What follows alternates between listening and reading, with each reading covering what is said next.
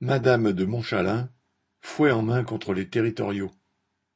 La loi de transformation de la fonction publique, votée en août 2019, aurait déjà, selon la ministre Amélie de Montchalin, permis à la moitié des collectivités locales d'imposer aux agents territoriaux dépendants d'elles une augmentation du temps de travail et la suppression de jours de congé.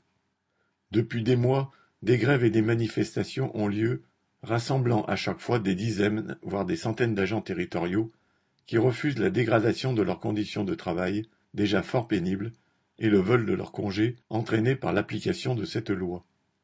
Avant le 1er janvier 2022, les municipalités et collectivités locales devraient imposer aux agents territoriaux, pour les trois quarts de catégorie C, donc avec des salaires au bas de l'échelle, la loi des 1607 heures annuelles, correspondant aux 35 heures appliquées dans le privé. Pour nombre d'entre eux, qui travaillent déjà souvent au-delà de 39 heures par semaine, cela se traduira par des congés supprimés, notamment des récupérations de travail du week-end.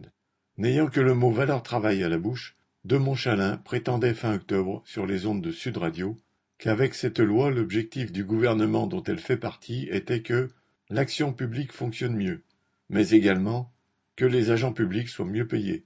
Et comment on fait, ajoutait-elle, pour mieux payer les gens? Eh bien on s'assure que leur temps de travail soit bien un minima de trente-cinq heures. À ce galimatia hypocrite, on rétorquera que, pour que l'action publique fonctionne mieux, il faut embaucher, au lieu de viser, comme c'est le but réel de la loi, la suppression de cinquante-sept mille postes de territoriaux.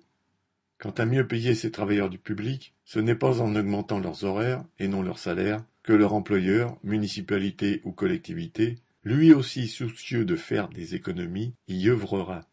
Sa dernière attaque en date passe par la situation de Paris où la maire Anne Hidalgo a bien dû reculer face à la mobilisation au printemps dernier de centaines d'éboueurs, d'égoutiers et autres agents et ne leur a supprimé que trois jours de congé sur les huit entraînés par l'application de la loi. Clairement en campagne pour son patron Macron, De Montchalin s'emploie, à travers les préfets, à presser les maires encore réticents à appliquer cette loi anti-ouvrière. Elle peut d'ailleurs s'appuyer sur les bons éléments, entre guillemets, comme les municipalités PS ou EELV de Montpellier, de Nantes, de Rennes ou de Grenoble, pour rappeler à l'ordre les récalcitrants.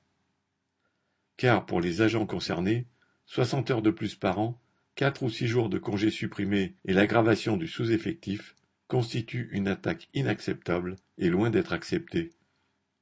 Viviane Lafont